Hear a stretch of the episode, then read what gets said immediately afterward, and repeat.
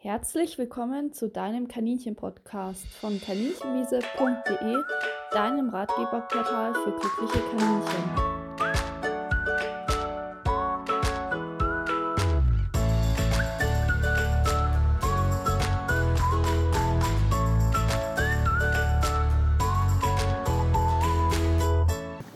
Herzlich willkommen zu unserem fortgeschrittenen Podcast zum Thema Wiese pflücken. Wir haben ja schon einen Teil 1, Wiese pflücken für Anfänger und der ist der richtige Podcast für dich, wenn du noch Schwierigkeiten hast bei der Pflanzenbestimmung, nicht genau weißt, wie du anfangen sollst mit Wiese pflücken oder auch noch nicht so eine große Pflanzenvielfalt weißt. Wir haben jetzt für den fortgeschrittenen Podcast über Instagram euch gefragt, welche Themen ihr euch für den Podcast wünscht. Und da kamen sehr, sehr viele Fragen zusammen, die teilweise auch vielleicht noch in den Anfängerbereich gehen, die ich aber gerne trotzdem mit beantworten möchte. Und so ist jetzt, glaube ich, sowohl für Anfänger als auch für Fortgeschrittene etwas dabei. Allerdings würde ich trotzdem empfehlen, den Teil 1 vorher anzuhören, weil äh, da erkläre ich, wie ihr wirklich ganz einfach ins Wiesepflücken reinkommt, ohne irgendwelche großen Kenntnisse, sehr schnell Pflanzen kennenlernen und sicher bestimmen könnt und, und eure Kaninchen dann auch verfüttern. Und das finde ich für einen Einstieg immer sehr, sehr gut. Ja, also ich habe jetzt versucht, da so ein bisschen so ein Raster zu machen mit euren Fragen und auch Themen, die mir noch so eingefallen sind. Ich werde auch darauf eingehen, was man beim Wiesepflücken in Bezug auf Krankheiten beachten muss zum Beispiel Übertragung durch Wildkaninchen oder auch so Themen wie Tularemie habt ihr euch gewünscht und eben auf sehr viele unterschiedliche Fragen zur Handhabung. Und ich fange jetzt erstmal mit den Fragen an, die vielleicht auch noch relativ einfach sind. Die erste Frage von euch bezog sich zum Beispiel darauf, ob man Wiese abwaschen muss. Das ist sicher eine strittige Frage, die man jetzt nicht äh, ganz genau beantworten kann. Ich persönlich wasche Wiese nicht ab.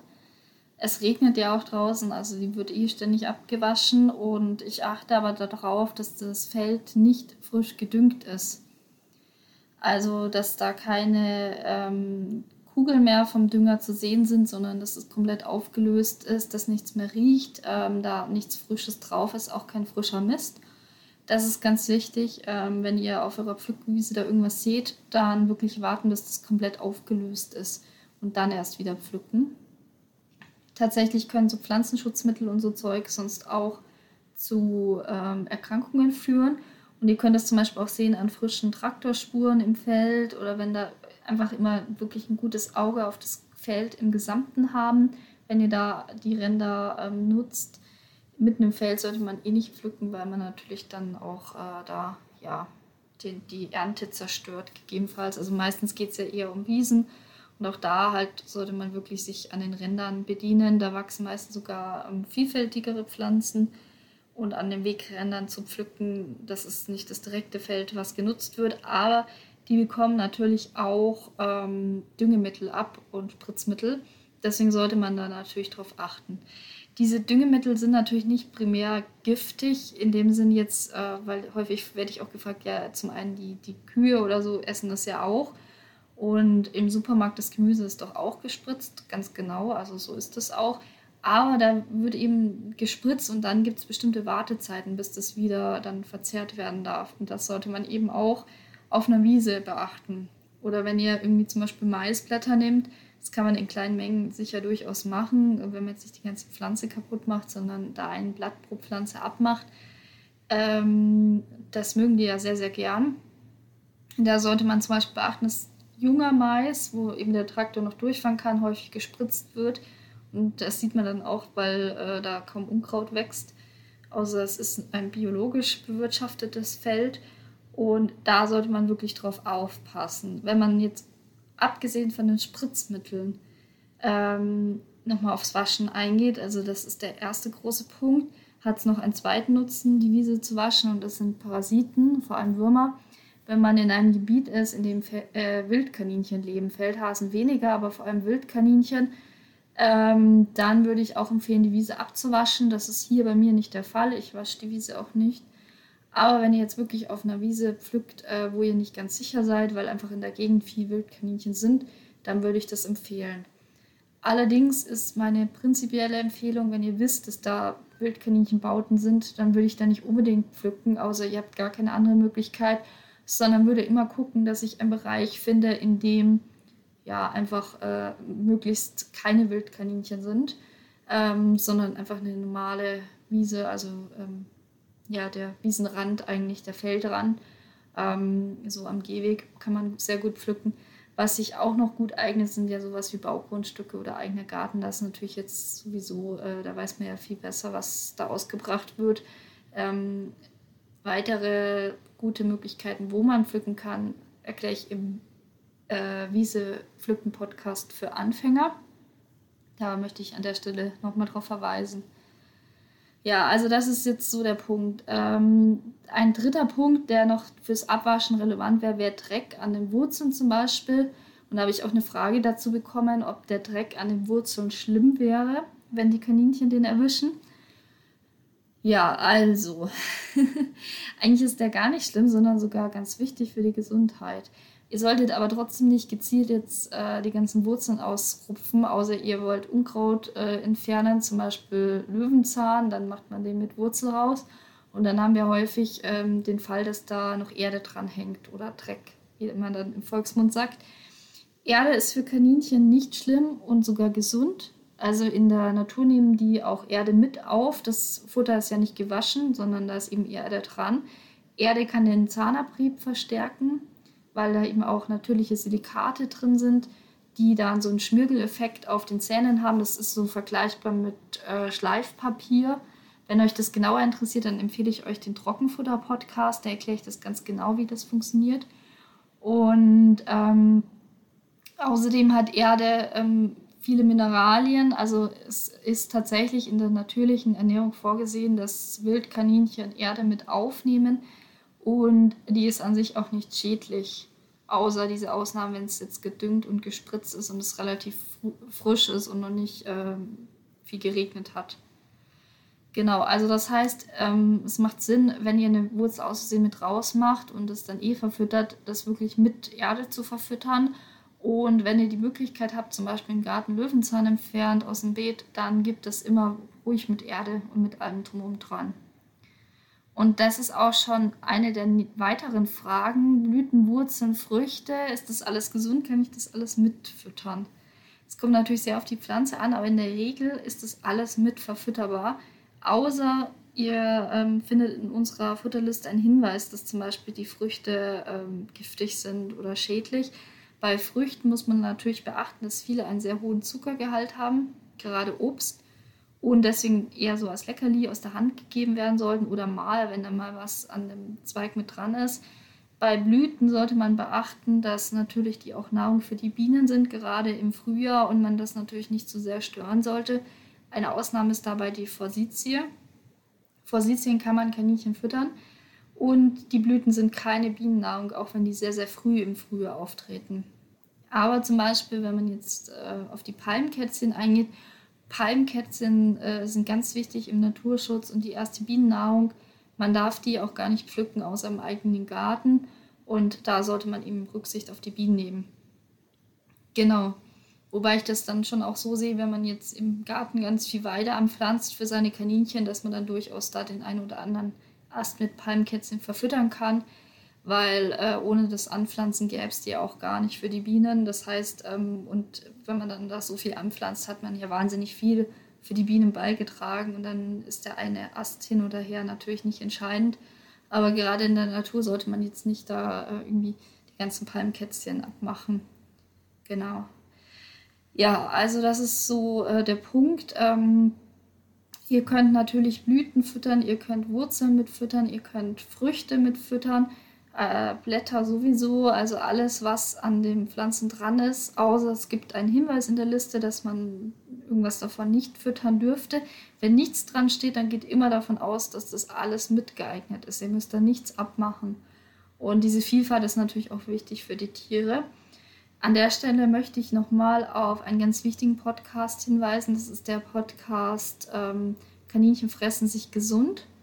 Da geht es um Nahrungsselektion, da geht es um Giftpflanzen, ähm, wie weit können Kaninchen Giftpflanzen selektieren, was muss man da beachten, wie kann man sie vor Vergiftungen schützen und solche Themen. Da werde ich nachher auch nochmal drauf eingehen, weil das auch sehr, sehr viele Rückfragen zu dem Thema gab, eben als Themenwunsch für den Podcast heute. Aber nur sehr kurz, weil das wird eigentlich alles sehr, sehr ausführlich in dem Podcast behandelt. Und ähm, wenn ich ehrlich bin, ist es einer meiner Lieblingspodcasts, so ein bisschen ein Herzenspodcast, weil es da viele Missverständnisse gibt in der Kaninchenhaltung und ich kann ihn wirklich jeden ans Herz legen. Genau, ähm, da nochmal so ein Hinweis auf diesen Podcast. Dann äh, wurde als Frage gestellt, ähm, ob es eine Erlaubnis braucht, um zu pflücken, also sozusagen die rechtliche Situation zum Pflücken. Und da ist es so, dass man einen Handstrauß voll darf man immer der Natur entnehmen. Also wenn ihr spazieren geht, dürft ihr einen Handstrauß voll Äste oder Blumen oder Blätter oder Wiese dürft ihr natürlich nehmen. Man sollte aber natürlich nicht gezielt jetzt irgendwie was Angebautes zerstören. Ähm, das ist aber an sich alles kein Problem, solange das bei diesem Handstrauß bleibt. Wenn ihr jetzt drei Personen seid, dürft natürlich auch jeder sich einen Handstrauß holen. Über den Handstrauß äh, hinweg ist es natürlich dann rechtlich schwieriger. Da muss man einfach gucken, auch wo man pflückt. Ähm, ihr könnt natürlich äh, gerade in Bereichen, die nicht wirtschaftlich genutzt werden und ähm, wenn das die Pflanze nicht dem Naturschutzgesetz unterliegt, das ist auch noch ein ganz wichtiger Punkt. Pflanzen, die geschützt sind, sollten natürlich auf keinen Fall einfach gepflückt werden. Ganz wichtig. Also die sollten unabhängig von der Handstraußregel einfach gar nicht gepflückt werden, weil die natürlich gefährdet sind und geschützt werden sollten. Ja, aber unabhängig mal davon ähm, ist es so, dass äh, viele Landwirte tatsächlich gar nichts dagegen haben, wenn man für seine zwei Kaninchen pflückt und man da auch einfach mal fragen kann. Ähm, wenn ihr wisst, wem die Felder gehören, dann könnt ihr einfach sagen, ihr habt zwei Kaninchen zu Hause und ihr holt den so gern frischen Löwenzahn, ob ihr am Rand vom Feld pflücken dürft. Und dann könnt ihr natürlich, wenn ihr dann eine Erlaubnis habt, auch über den Handstrauß hinaus pflücken. Dann ist das gar kein Problem.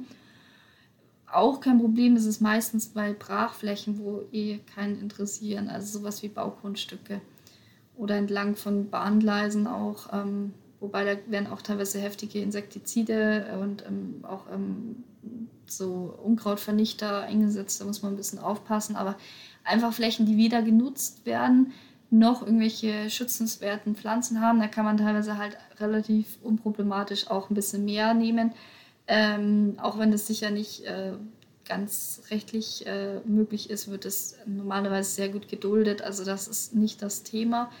Wenn ihr jetzt natürlich eine ganze Horde von Kaninchen habt oder vielleicht auch noch Meerschweinchen und dann Riesenmengen braucht, dann äh, kann es eben sein, dass ihr da wirklich äh, einen Landwirt fragen müsst, weil ihr sonst gar nicht auf die Mengen kommt. Und da stellt sich dann die nächste Frage, die auch gestellt wird, ähm, ob man eine Wiese pachten oder anlegen kann und wie, ähm, was man dabei beachten sollte. Also prinzipiell muss man nicht viel dabei beachten. Man muss natürlich gucken, ob das möglich ist oder zumindest eine Ecke. Manchmal reicht es auch einfach zu fragen, ob man äh, damit pflücken darf und vielleicht ein bisschen was dafür zu zahlen. Aber bei den meisten Landwirten ist das tatsächlich gar keine Menge, was so ein Kaninchen frisst. Wenn ihr jetzt natürlich größere Mengen äh, an Kaninchen habt, dann lohnt sich das auf jeden Fall, da sich umzugucken. Und da würde ich auf jeden Fall empfehlen, auf die Saatmischung zu achten.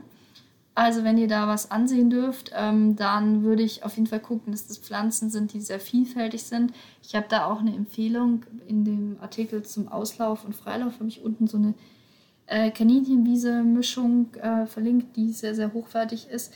Es gibt für, ähm, ja, für äh, Rehe und äh, Feldhasen und so weiter, gibt so ähm, Hausapotheken-Mischung. Klingt ganz witzig, aber Feldhasen haben ja tatsächlich die Eigenart, dass sie ähm, ja, sich erstmal äh, aus einem wahnsinnig großen Angebot an Pflanzen eben ähm, die Pflanzen raussuchen, die sie brauchen gesundheitlich und sich so selber behandeln. Und durch die sehr ähm, fortgeschrittene Landwirtschaft, ähm, die intensive Bearbeitung von Feldern, kommt es in manchen Regionen dazu, dass einfach zu wenig äh, Pflanzen noch vorhanden sind und dann dem Feldhasen eben Pflanzen fehlen, die ihn gesund machen und er dann auch ausstirbt. Da gibt es Untersuchungen dazu, wissenschaftliche. Und das gleiche Problem haben wir beim Kaninchen eigentlich auch. Da gehe ich auch in diesen ähm, schon empfohlenen Podcast äh, darauf ein. Kaninchen fressen sich gesund, dass eben ein Kaninchen eine entsprechende Auswahl braucht, um sich gesund zu erhalten. Und äh, so funktioniert das eigentlich in der, in der, äh, äh, in der Natur mit dem Wildkaninchen. Genauso wie beim Feldhasen.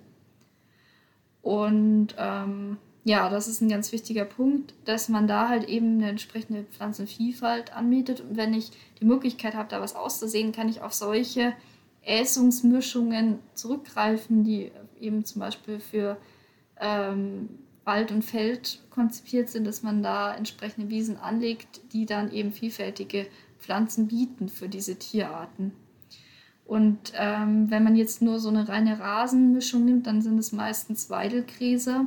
Die sind beim Pferd sehr umstritten und beim Meerschweinchen, beim, äh, nee, beim Meerschweinchen nicht, beim ähm, Meerschweinchen und Kaninchen eben nicht, ähm, weil die ähm, Pferde haben dann ein großes Problem damit, die kriegen häufig durch den hohen Fruktangehalt dann Hufrehe und so weiter.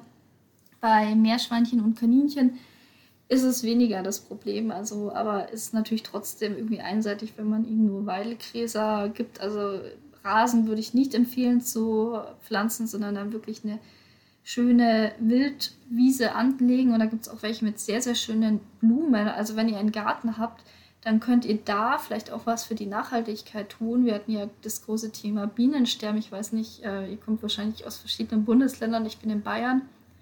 Da gab es eine Petition und äh, wurde auch umgesetzt, ähm, dass eben mehr zum Schutz von Insekten getan wird und ähm, auch gegen Bienensterben. Und da kann jeder dazu beitragen, indem man zwei, drei Quadratmeter irgendwie ein Beet mit einer schönen Wildblumenwiese aussät, aber wirklich einer ursprünglichen. Und da sind halt eben auch tolle Pflanzen für eure Kaninchen dabei. Da könnt ihr sozusagen äh, zwei Fliegen mit einer Klappe schlagen und könnt ein Gebiet in eurem Garten einfach so eine Wildwiese anlegen und ähm, oder bei einem gepachteten Feld natürlich genauso, wenn das euch erlaubt ist und könnt dann natürlich äh, Nahrung für die Bienen und für Insekten bieten und für eure Kaninchen. Und das ist eine ganz tolle Sache. Kann ich übrigens auch im Auslauf empfehlen.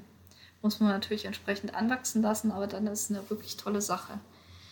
Ja, also so viel zum Thema Wiese pachten und anlegen sprecht mit dem Landwirten, schaut, wie das bei euch in der Umgebung ist. Ähm, ja, also und guckt einfach, wem das gehört, für wen äh, da angebaut wird, ob da angebaut wird oder ob das Gras da eh nur nervt und immer entfernt wird. Und dementsprechend ähm, sollte man dann auch angepasst äh, pflücken, dass man da nichts kaputt macht. Ja, ähm, eine weitere Frage, die ich immer wieder gestellt wird, die geht eher im Bereich Anfänger, aber ich wollte sie unbedingt nochmal aufgreifen, ist die, ob Kaninchen aufhören zu fressen, wenn sie satt sind.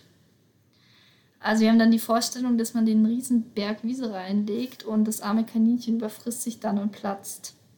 Und dann gibt es ja auch noch so schöne Erkrankungen wie Magenüberladung, die so klingen, als hätte das Kaninchen zu viel gefressen. Die Magenüberladung die ist eigentlich beim Kaninchen eine Magendilatation. Ich habe auch den Artikel zur Magenüberladung noch auf der Homepage, weil das einfach viel gegoogelt wird und die Leute nicht Magendilatation äh, finden. Eine Magendilatation ist eigentlich äh, sozusagen das Paket an Erkrankungen, wo viele Aufgasung, Überladung und so weiter sagen. Dilatation ist eigentlich nur eine Erweiterung, also dass der Magen sich erweitert. Und das kann aus unterschiedlichen Gründen sein. Eben eine Aufgasung geht eigentlich immer mit einher. Das ist jetzt vielleicht nochmal ein zu spezielles Thema. Ähm, aber ich werde sehr, sehr häufig auch zu Verdauungsproblemen gefragt und da gibt es eben auch viele Mythen. Vielleicht mache ich mal einen eigenen Podcast dazu, ähm, zumindest zur Vorbeugung. Genau, also es ist nämlich so, dass ähm, die sich nicht überfressen können. Kaninchen können sich definitiv nicht überfressen. Die Magenüberladung entsteht eigentlich nur in einem speziellen Fall, wenn es eine echte Magenüberladung ist. Und das ist sehr, sehr selten beim Kaninchen. Häufig werden aber Magendilatationen als Magenüberladung bezeichnet. Und das führt zur Verwirrung. Dann sagen die Leute, mein Kaninchen hat eine Magenüberladung. Sehr, sehr unwahrscheinlich, weil es gibt eigentlich nur einen Grund für eine Überladung. Es ist eigentlich fast immer eine Magendilatation. Da könnt ihr auch auf der Homepage nachlesen, wie es dazu kommt und was, wie man den vorbeugen kann. Aber auf jeden Fall, die Magenüberladung entsteht eigentlich nur in einem Fall. Und zwar, euer Kaninchen ist richtig viel Grünfutter gewöhnt, isst äh, schön Grünfutter und dann kommt jemand auf die Idee, einen riesen Napf Trockenfutter den reinzustellen. Und da sind ja auch äh, Stoffe drin, die die Kaninchen lieben, sodass die da eben nicht merken, dass sie satt sind, im Gegensatz zum grünen Futter. Das Thema äh, behandle ich auch in dem Nahrungsselektionspodcast. Wenn ein Futter nicht mehr natürlich ist, weil es erhitzt wurde, weil verarbeitet ist, weil zum Beispiel das Korn pur ist und nicht mehr im Spelz, Spelz ist die natürliche Hülle, wenn das äh, wächst, äh, sondern wenn es dann rausgeholt ist und oder sogar noch vermahlen zu Mehl oder geschrotet oder zu äh, Haferflocken gepresst. Sobald es irgendwie nicht mehr so das ist, was du wirklich aus der Natur holst, sondern das, was du im Laden kaufst, ist das eigentlich verarbeitet. Und in dem Fall kann das Tier nicht mehr selektieren. Das heißt, es frisst auch über seinen Appetit hinaus. Und in dem Fall, diese spezielle Form der Magenüberladung ist eigentlich, das Kaninchen ähm, hat sozusagen jetzt immer Grünfutter gekriegt, alles ist bestens mit der Verdauung.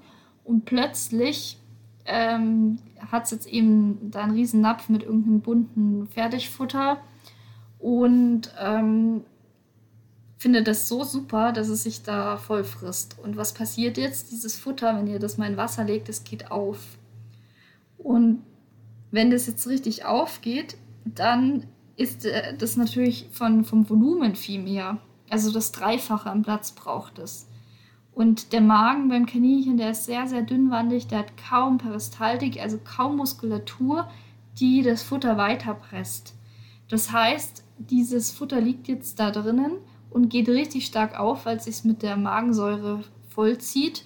Der Magen wird trockengelegt, das heißt, er kann gar nicht mehr weiter transportieren, weil es zu wenig glitschig, zu wenig wässrig ist. Ähm, aber das quillt weiter und quillt weiter und dann kommt es erst zur Überladung und irgendwann zur Ruptur. Das heißt, der Magen äh, geht kaputt und der Nahrungsbrei geht in äh, den Bauchraum. Das passiert übrigens auch äh, bei Zwangsernährung in vielen Fällen. Das sieht man dann im Pathologiebericht, wenn man die nachher untersuchen lässt. Ähm, genau, also das ist so, der Magen ist sozusagen überladen und es, er kann sich nicht entleeren, weil dieses ähm, trockene Zeug da drin liegt, aber es geht auf und geht auf und ähm, ja, Dementsprechend kommt es dann zu Überladung. Und das ist der einzige Fall, wo es zur Magenüberladung kommt.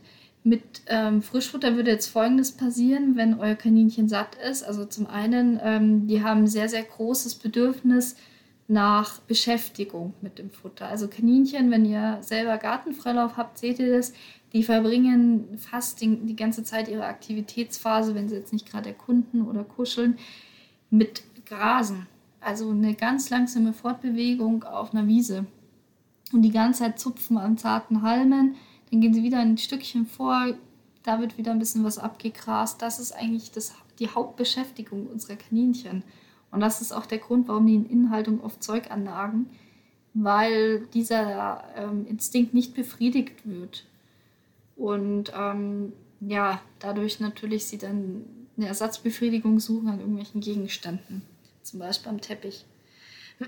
genau, also das ist ein wichtiger Punkt, dass die sozusagen ähm, eigentlich die ganze Zeit mit Essen verbringen. Und die Nahrung vom Kaninchen, eben die Wiese, ist ähm, so energiereich, dass sie gut versorgt sind, aber jetzt auch nicht so, dass sie dick werden würden. Ähm, außer es ist natürlich sehr hochgezüchtete Wiese, zum Beispiel Weidelgräser mit den hohen Fruktangehalten. Und deswegen ist halt eben ganz wichtig, dass man wirklich ihnen eine Mischung gibt und nicht nur Löwenzahn und Weidelkrise und Klee, sondern dass die wirklich eine große Mischung haben. Und ähm, dann suchen die sich da was raus und ähm, fressen und beschäftigen sich mit dem Futter. Und dazwischen sind sie müde und schlafen und dann können die den ganzen Tag essen. Also immer wenn sie wach sind, können Kaninchen essen, ohne dass es zu viel ist. Das sollen sie sogar.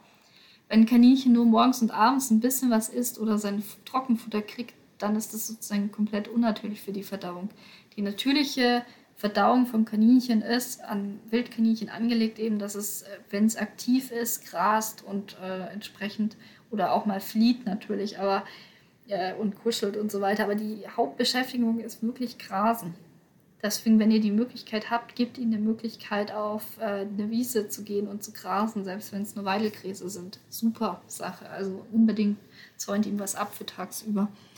Aber das ist ein anderes Thema. Ich glaube, da gibt es auch einen Podcast dazu, zu Freilauf und Auslauf, auch wie man das sichert und wie man das macht. Und es gibt auch einen zum Gartenfreilauf, wenn euch das interessiert, ähm, wie das damit gefahren ist und mit Absicherungsmöglichkeiten ist, ist relativ gut machbar.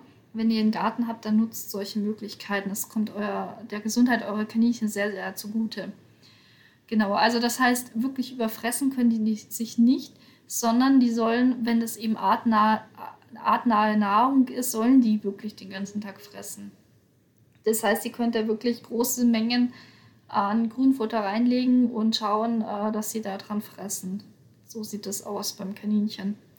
Und das ist dann auch ideal.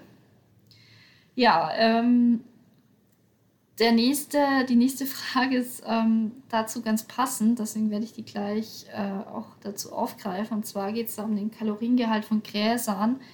Ähm, ob es da Unterschiede gibt, zum Beispiel je nach Härte und je nach ähm, Größe. Und ähm, das ist ein ganz wichtiges Thema, sollte man auch als Halter wissen. Das äh, Gras im Frühjahr oder auch die Wiese im Frühjahr, wenn die raussprießt, hat einen sehr, sehr hohen Energiegehalt und je größer die dann wird, desto strohiger und verhärteter wird die und irgendwann hat die einen sehr geringen Energiegehalt, gerade wenn sie dann blüht, zum Beispiel wenn die Gräser blühen oder auch andere Pflanzen, dann hat die einen sehr geringen Energiegehalt und dann kann es sein, dass die Kaninchen sagen, hm, mag ich gar nicht mehr so gern. Jetzt ist es so, dass man das auf jeden Fall wissen sollte, weil wenn ihr eure Kaninchen füttert, ist das ja nicht so ganz natürlich. Das grast ja nicht, das heißt, es bewegt sich ja eh schon weniger, häufig auch, es ist wirklich in Inhaltung. Und wenn ihr jetzt wirklich nur das zarte, frisch rausgekommene ähm, Grün füttert oder die ganz frischen Gräser, dann hat das einen wahnsinnigen Energiegehalt. Und es ist auch nicht so ganz natürlich. Das heißt, das ist auch häufig der Punkt beim Anfüttern im Frühjahr. Wenn eure Kaninchen noch kein Grünfutter kennen und ihr gebt ihnen einfach eine Riesenmenge von diesem wahnsinnig energievollen Futter rein, dann kann es sein, dass die sich, dass die sagen, oh super, ich habe eh schon so einen Energiemangel und ich freue mich jetzt so, ich ähm, stopfe mir das rein. Und das kann zu Verdauungsstörungen führen. Wenn eure Kaninchen hingegen den ganzen Winter eh Grünfutter hatten, Kohl und so weiter und die gibt dann nach und nach einfach Wiese dazu, dann braucht man da beim Anfüttern gar nicht so viel beachten. Oder wenn die eh einen Auslauf haben, wo sie sich selber anfüttern und das halt immer mehr kommt, dann ist das nicht das Problem. Aber das sollte man einfach wissen, dieses ganz frische grüne Frühjahr, das sollte man nicht plötzlich in Riesenmengen geben, wenn das Tier das gar nicht gewohnt ist.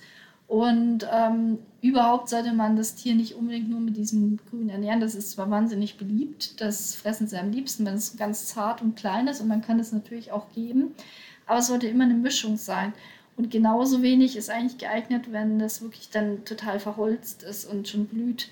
Das kann man vielleicht ein bisschen geben und ähm, besser als nichts ähm, ist teilweise auch meistens noch energiereicher als Heu zum Beispiel. Aber ähm, jetzt nur damit ernähren, ist ein bisschen äh, zu wenig für Kaninchen. Also gut ist was zwischendrin oder einfach eine Mischung. Und wenn euer Kaninchen jetzt eher übergewichtig ist, dann lasst dieses ganz zarte, ähm, feine, frische Grün weg und geht eher in Richtung verholzter oder halt ähm, eben schon ein bisschen größeres Grün. Wenn euer Kaninchen zunehmen soll, dann könnt ihr eben auch mehr von dem wirklich ganz frischen, sehr beliebten Grün geben. Und eure Kaninchen ähm, essen natürlich, wenn sie dann die Wahl haben, vor allem das Frische und lassen dann das Ältere liegen. Und ähm, da sollte einfach eine gute Mischung da sein, dass ihr das wisst. Deswegen eine sehr, sehr gute Frage. Eine weitere Frage war über die Lagerung, wie man das dann am besten lagert, ob man das im Kühlschrank lagert und da wäre meine Empfehlung, also man kann das im Kühlschrank lagern. Ganz wichtig ist, ähm, dass man es atmungsaktiv lagert. Also ihr könnt es entweder in ein feuchtes Tuch wickeln und dann in den Kühlschrank ähm, oder ins feuchte Tuch und dann ähm, atmungsaktiv in eine Stofftasche zum Beispiel und ins kühle stellen, Keller oder sowas geht auch. Ähm, ganz wichtig ist nicht irgendwie in Plastik in die Sonne. Das ist super gefährlich, weil das gärt dann und dann kommt es eben zu Verdauungsstörungen. Also wirklich immer irgendwo lagern, wo keine Sonne hinkommt, wo es möglichst kühl ist. Und im Idealfall natürlich im Kühlschrank, muss aber nicht unbedingt sein. Kommt natürlich auch darauf an, wie lange ihr das halten soll. Im Kühlschrank hält es sicher länger. Ähm, man kann das auch, ähm, wenn das gerade, wenn das jetzt so längere Pflanzen sind, mit Stiel kann man es in eine Vase stellen, dann hält es nochmal ein Stück länger. Geht zum Beispiel auch bei äh, Kohlrabi-Blättern oder Karottengrün oder eben bei allem längeren, größeren kann man das relativ gut machen. Funktioniert sehr gut bei Zweigen auch. Ähm, bei Zweigen kann man im Winter die sogar auf den Weg zum Grünen bringen. Das ist dann auch eine schöne Sache. Dann haben die im Winter frisches Grün. Und in dem Zusammenhang möchte ich auch nochmal auf nasses Gras eingehen. Es wurde auch gefragt, ob nasses Gras fressbar ist. Da habe ich diese schöne Grafik von Kaninchen mit Föhn und Handtuch, dem Wildkaninchen. Ja, also wie wir alle wissen, hat das Wildkaninchen kein Föhn und kein Handtuch dabei. Ähm, also immer, vielleicht in der Kaninchenhaltung kann man immer schön so ein bisschen an die wilden Verwandten denken und überlegen, wie machen die das denn eigentlich? Wie funktioniert das bei denen? Und ähm, das ist ja eigentlich ganz eindeutig.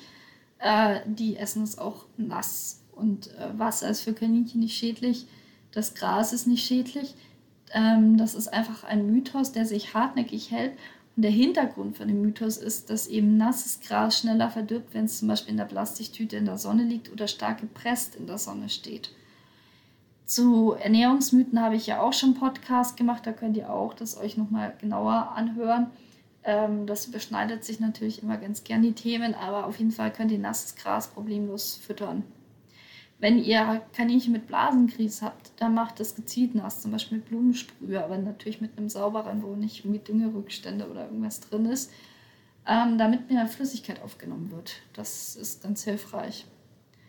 Ähm, dazu zum Thema Blasenkries gehe ich auch in dem Trockenfutter-Podcast ein und erkläre das genau, was das ist, wie das funktioniert und was man beachten muss. Für diejenigen, die es interessiert. Und natürlich auf der Homepage findet ihr auch zu allen Themen wirklich Artikel. Ich werde so viele Sachen gefragt, die man eigentlich auf der Homepage sehr, sehr gut googeln kann. Also wenn ihr da die Seitensuche benutzt oder auch auf Google Kaninchenwiese und euren Suchbegriff, dann findet ihr eigentlich zu wirklich jedem Thema äh, einen Artikel. Genau. Ähm, dann das nächste Thema ist Wiese und Krankheiten. Auch ein sehr wichtiges Thema, wie ich gesehen habe. Ganz, ganz viele haben gefragt, wie das denn aussieht mit RHD1, RHD2, Myxomatose, also die impfbaren Erkrankungen beim Kaninchen, die Seuchen. Aber was vielen auch noch mehr Angst macht, ist die Tularemie, auch Hasenpest genannt. Die ist eben nicht impfbar. Und was wir auch noch haben, sind natürlich sowas, die Parasiten, also Würmer, Zecken und so weiter.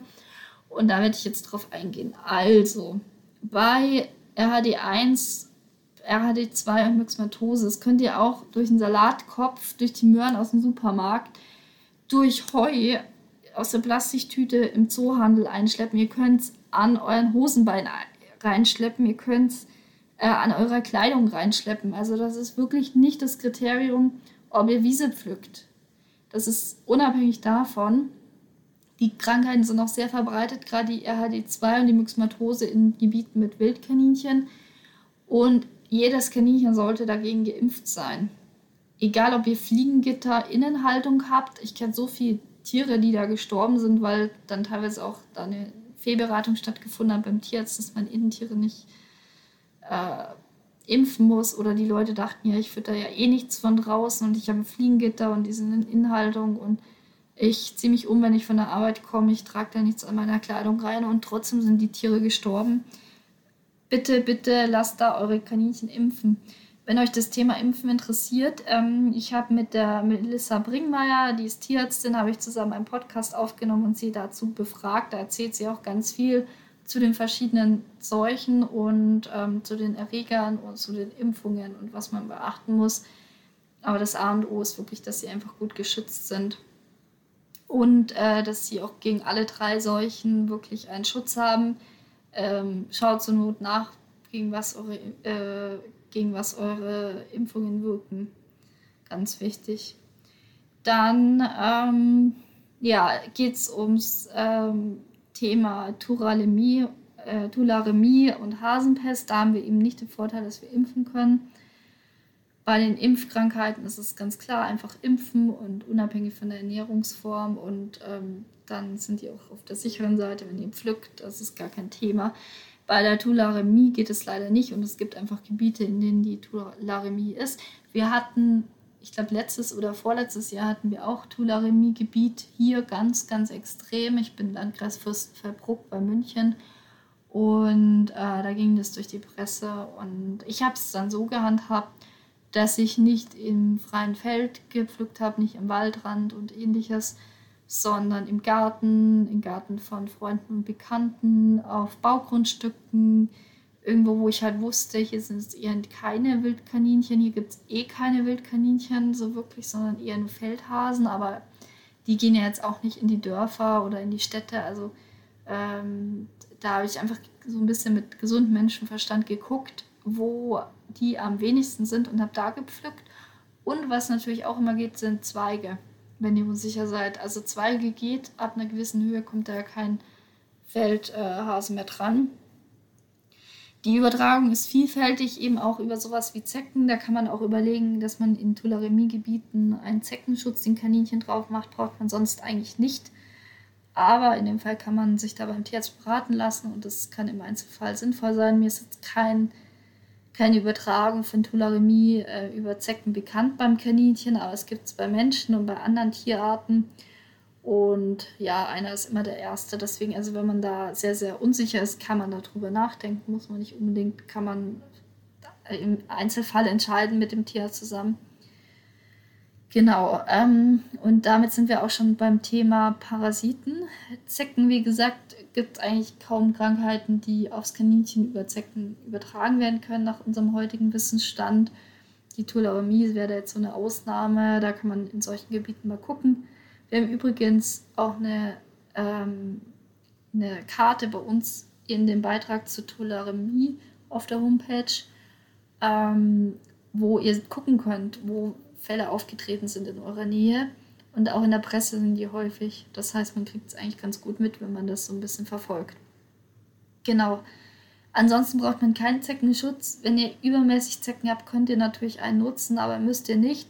Ähm, ihr könnt die auch einfach entfernen, wenn das gut geht. Ähm, insofern sind jetzt Zecken echt nicht das Thema. Mein Tipp wäre, ich hatte auch schon so meine Erfahrungen mit Zecken und ähm, meine Erfahrung ist, dass das sehr spezielle Wiesen sind, die wahnsinnig, wahnsinnige Zeckenüberträger sind. Ich hatte jahrelang gar keine Zecken und dann habe ich irgendwann mal eine Pflückwiese erwischt, wo äh, Zecken sind. Und das sind meistens sehr feuchte Wiesen, oft am Waldrand oder im Wald, also feucht und schattig. Das lieben Zecken. Und wenn ihr eher an anderen Stellen pflückt, dann könnt ihr eben das vermeiden. Wenn ihr merkt, jetzt kommen plötzlich so viele Zecken, dann würde ich mal die Wiese wechseln und schauen, ob es daran liegt. Meistens ist das einfach der Grund. Außer ihr habt vielleicht bei euch dann schon so viele Zecken im Gehege. Das ist natürlich dann nochmal ein anderer Punkt. Kaninchen werden von so eher kleineren Zecken befallen. Meistens sind meistens so ganz kleine Schwarze, die sich entlang vom Auge, auch manchmal den Ohren, können sich auch im Genitalbereich oder an der Nase festsetzen. Das sind dann so kleine schwarze Punkte in der Regel. Ganz selten mal größere Zecken. Die könnt ihr einfach entfernen, also ohne irgendeinen Klebstoff, irgendeinen Quatsch, einfach äh, mit einer Zeckenkarte zum Beispiel oder mit den Fingern auch die Zecke nicht drücken, sondern entfernen. Wenn der Kopf drin bleibt, ist kein Drama. Ähm, der kann sich entzünden, kann aber nichts übertragen an Erkrankungen der Kopf. Also äh, wenn ihr die seht, einfach so schnell wie möglich entfernen. Das ist so der Tipp für Zecken. Bei Würmern ist es so, dass eigentlich die sehr häufig wirtsspezifisch sind. Also es gibt ganz wenige, die jetzt irgendwie von einem anderen Tier auf Kaninchen übertragen werden könnten. Äh, was möglich wäre, wäre der Bandwurm. Insofern ist es wirklich eher unwahrscheinlich. Ähm, aber es gibt natürlich Parasiten, die übertragen werden können ist sehr, sehr selten. Ich kenne persönlich auch wirklich fast keine Fälle. Ähm, und ich kenne sehr, sehr viele Leute. Also das ähm, wäre mir bekannt, wenn das regelmäßig vorkommt. Ähm, was aber sein kann, ist, wenn ihr in einem Gebiet seid, wo Wildkaninchen leben. Die sind natürlich gute Überträger. Und das habe ich ja schon am Anfang erwähnt. Das ist ein ganz wichtiger Punkt, dass man da halt ein bisschen guckt, ähm, wie wird denn meine Wiese genutzt und manche schreiben mir, ja, ich weiß nicht, ob da Wildkaninchen sind und so weiter. Ja, dann ist ja alles in Ordnung. Aber wenn ihr halt wisst, da sind Wildkaninchen, dann guckt halt, ob ihr vielleicht ein bisschen ausweichen könnt auf einer Wiese, wo wahrscheinlich keine sind. Einfach da so ein bisschen mitgucken. Weil Wildkaninchen können natürlich Kokzidien, Würmer und so weiter gut übertragen. Ansonsten, wenn ihr keine Wildkaninchengebiete habt, äh, ist es auch selten, dass da irgendwas übertragen wird. Aber prinzipiell macht es natürlich unabhängig von der Ernährung Sinn, zweimal im Jahr äh, deine Kotprobe untersuchen zu lassen und zu entwurmen, wenn es nötig ist, oder Kokzidien zu behandeln. Ist auch kein Drama. Manchmal kriege ich da auch so Nachrichten, ähm, wo die Leute voll fertig sind, weil das Tier jetzt Würmer hat. Ist gar kein Problem. Entwurmen ist wirklich kein Stress. Da muss man jetzt noch nicht mal wahnsinnige Hygienevorkehrungen treffen. Ganz normal sauber machen, alles schön auswischen entwurmen nach Vorgabe des Tierarztes und weg sind sie. Also es ist kein Drama und die bringen eure Kaninchen auch nicht um oder machen sie schwer krank. Also das, so ist das nicht. Es gibt sogar Stimmen, die sagen, man kann die Würmer beim Kaninchen lassen. Die machen in der Regel keine Symptome. Es gibt allerdings doch Kaninchen auch, die dann Durchfälle kriegen von den Würmern, von den Kaninchenwürmern. Also da geht es jetzt um die klassischen Kaninchenwürmer, nicht um äh, so speziellere wie jetzt ähm, ja, Bandwürmer oder sowas. Die machen natürlich mehr Probleme oder Lungenwürmer. Genau. Also das ist ein Punkt, äh, da gibt es wie Panik, ist aber eigentlich nicht so das Thema. Und diese Krankheiten können halt auch durch alles Mögliche übertragen werden. Auch Salat wächst äh, draußen auf dem Feld und vielleicht in einem Gebiet, wo äh, ja, Wildkaninchen leben, das wisst ihr ja alles nicht. Also insofern, der Vorteil der Wiesenernährung überwiegt massiv den Nachteil, weil Entwurmen ist kein Thema, aber wenn das Tier halt Verdauungsstörungen kriegt, weil es falsch ernährt wird und so weiter, das ist alles viel kritischer. Die werden wirklich, die, die Harnwege werden kragen bei falscher Ernährung, äh, die Verdauung und so weiter. Also das hat einen riesen Einfluss und die Erkrankungen durch Wiese sind äußerst selten. Also es kommt fast nie vor. Die Erkrankungen durch falsche Ernährung sind Standard. Also das entsteht, steht in keiner Relation. Ja, damit wären wir dann bei dem wichtigen Teil Übertragung durch Wiese von verschiedenen Erkrankungen fertig. Und ich wollte noch einen weiteren wichtigen Teil thematisieren. Und zwar ist das äh, Nachhaltigkeit beim Sammeln. Ja, Nachhaltigkeit ist ja so ein bisschen modern geworden. Ich habe auch einen Artikel zum Thema Nachhaltigkeit in der Kaninchenhaltung auf der Homepage und auch einen Podcast dazu gemacht, den ich euch empfehlen kann. Hört mal rein, das ist äh, einer der weniger beliebten Podcasts, aber ich finde ihn eigentlich schon ganz wichtig, weil man kann wirklich mit einfachen Maßnahmen sehr viel Nachhaltigkeit in der Haltung etablieren und da ähm, auf seine Umwelt und auf die Zukunft, aufs Klima Rücksicht nehmen. Ja, und ähm, ich finde so als Kaninchenhalter, wir haben ja uns so ein Stück der Natur, nämlich die Kaninchen auch in die Wohnung geholt oder in unser Zuhause oder in unseren Garten. Und ich finde es auch wichtig, dass man sich dann da irgendwie auch einen Bezug zur Natur hat und sich damit befasst ähm, und das nicht nur ausbeutet. Und gerade beim Pflücken ist das so ein Thema, man kann da natürlich sehr respektlos gegenüber ähm, der Natur umgehen oder eben auch sehr respektvoll. Und häufig sind es einfach nur andere Handgriffe und ähm, man braucht jetzt noch nicht mal sich so viel Gedanken dazu machen. Zum Beispiel fängt es schon an mit der nachhaltigen Tasche.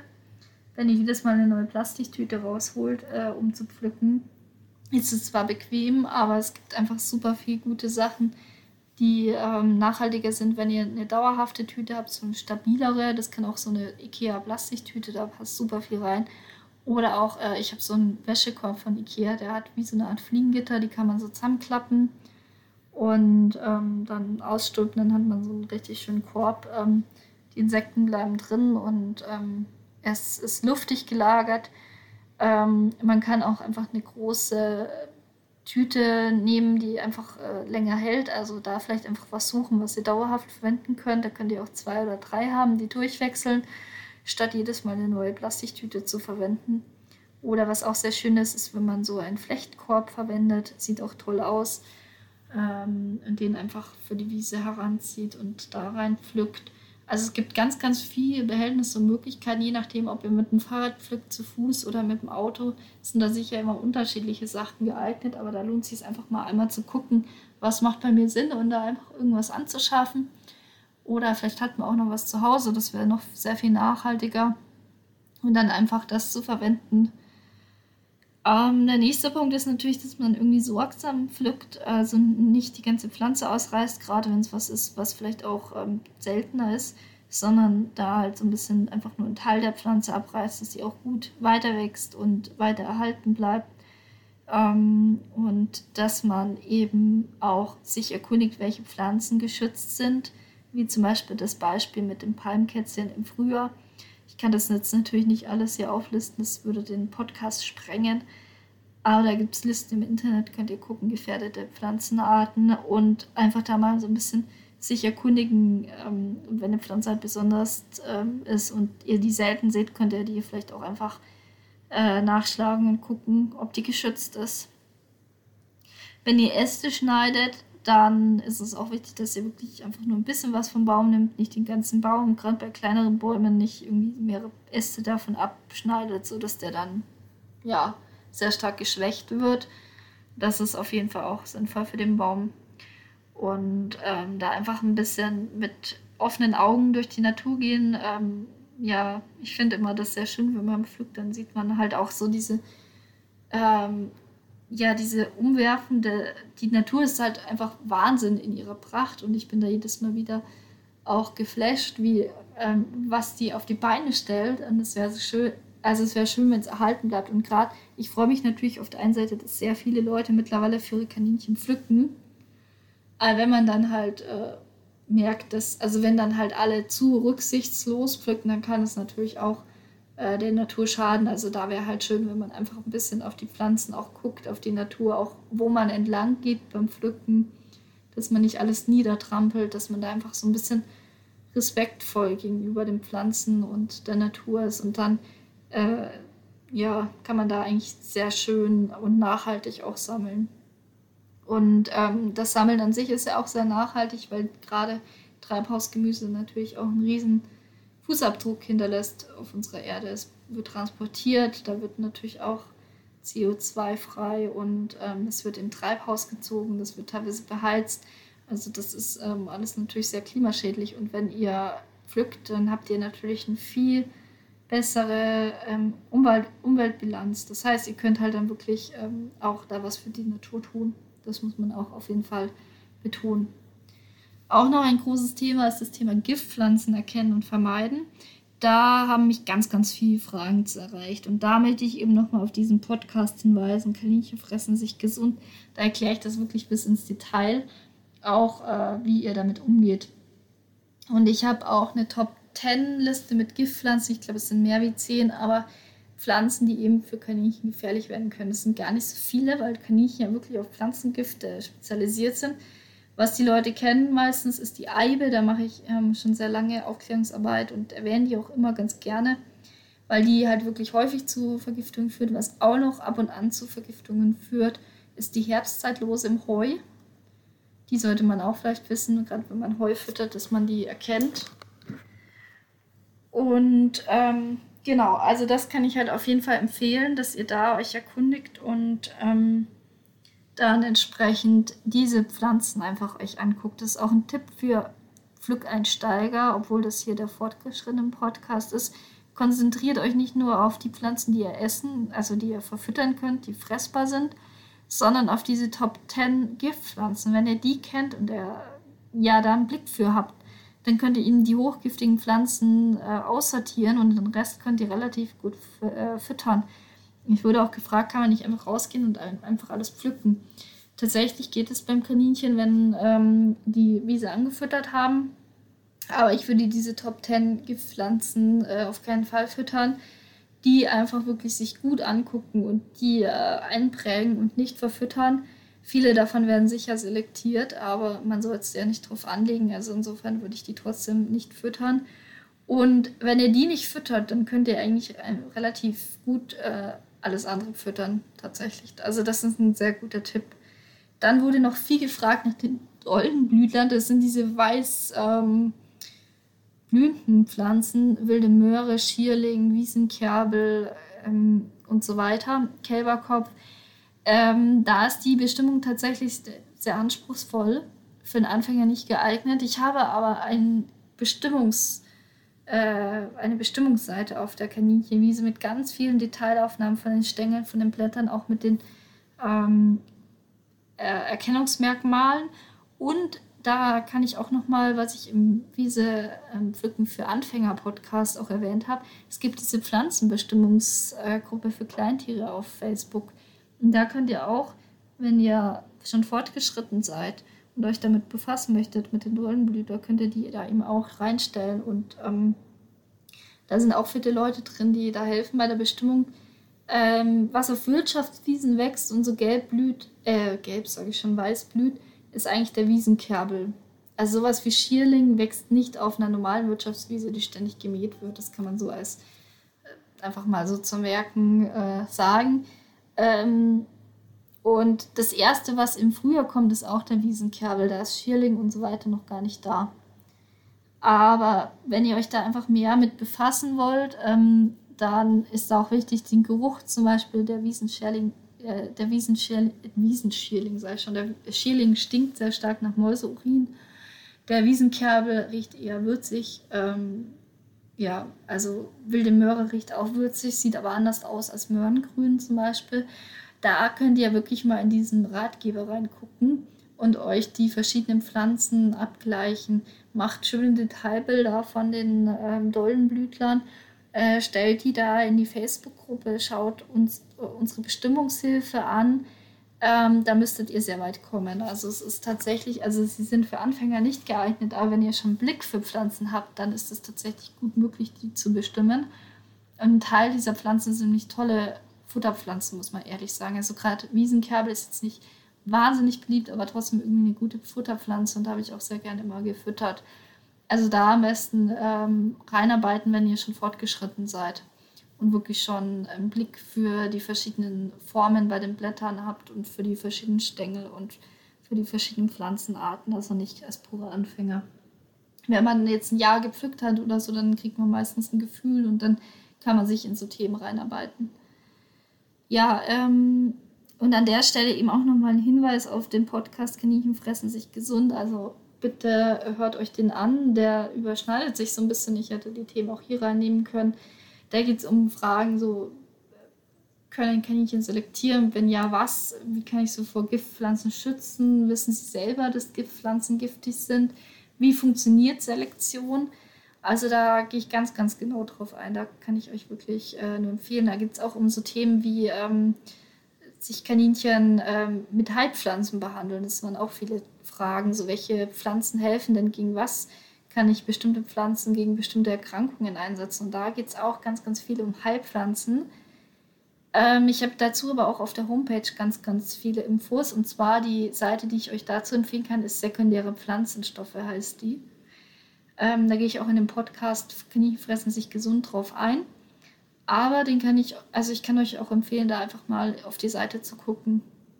Da sind die Stoffe erklärt, die sozusagen in den Pflanzen drin sind und eine medizinische Wirkung haben und auch in welchem ähm, Bereich. Das ist eigentlich ein eigener Bereich der Tiermedizin, die Phytotherapie.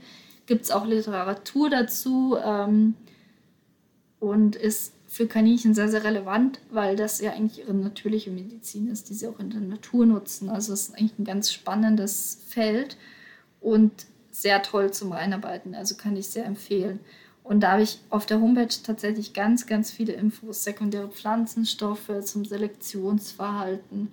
Ähm, bei den verschiedenen Kräutern und so weiter habe ich oft auch ähm, eine Wirkung mit dabei stehen. Also da kann man sich schon einarbeiten. Auch bei den Erkrankungen habe ich häufig, gerade zum Beispiel beim Kaninchenschnupfen, ähm, macht die Pflanzenauswahl viel aus, habe ich auch viel dabei stehen, welche Pflanzen da auch helfen, welche man gezielt anbieten kann bei verschiedenen Erkrankungen. Habe ich häufig auch bei der Erkrankung selber mit äh, erwähnt. Ansonsten eben bei den sekundären Pflanzenstoffen auch nochmal nachlesen. Also das ist ein ganz interessantes Thema. Ja, ähm, und da schließt sich eigentlich auch noch eine Frage an, die ich in dem anderen Podcast tatsächlich, glaube ich, nicht beantwortet habe was kann man tun, wenn ein Kaninchen Giftpflanzen gefressen hat? Ähm, das, die Frage kriege ich ungefähr 15 Mal in der Woche gestellt. ähm, ist auch eine ganz wichtige Frage, wenn ihr unsicher seid, war das jetzt irgendwas Giftiges oder gesehen habt, dass euer Kaninchen was Giftiges anfrisst, vielleicht eine Zimmerpflanze. Häufig essen die das in Mengen, die nicht unbedingt schädlich sind, aber man weiß es natürlich nicht. Das heißt, man sollte auf jeden Fall reagieren.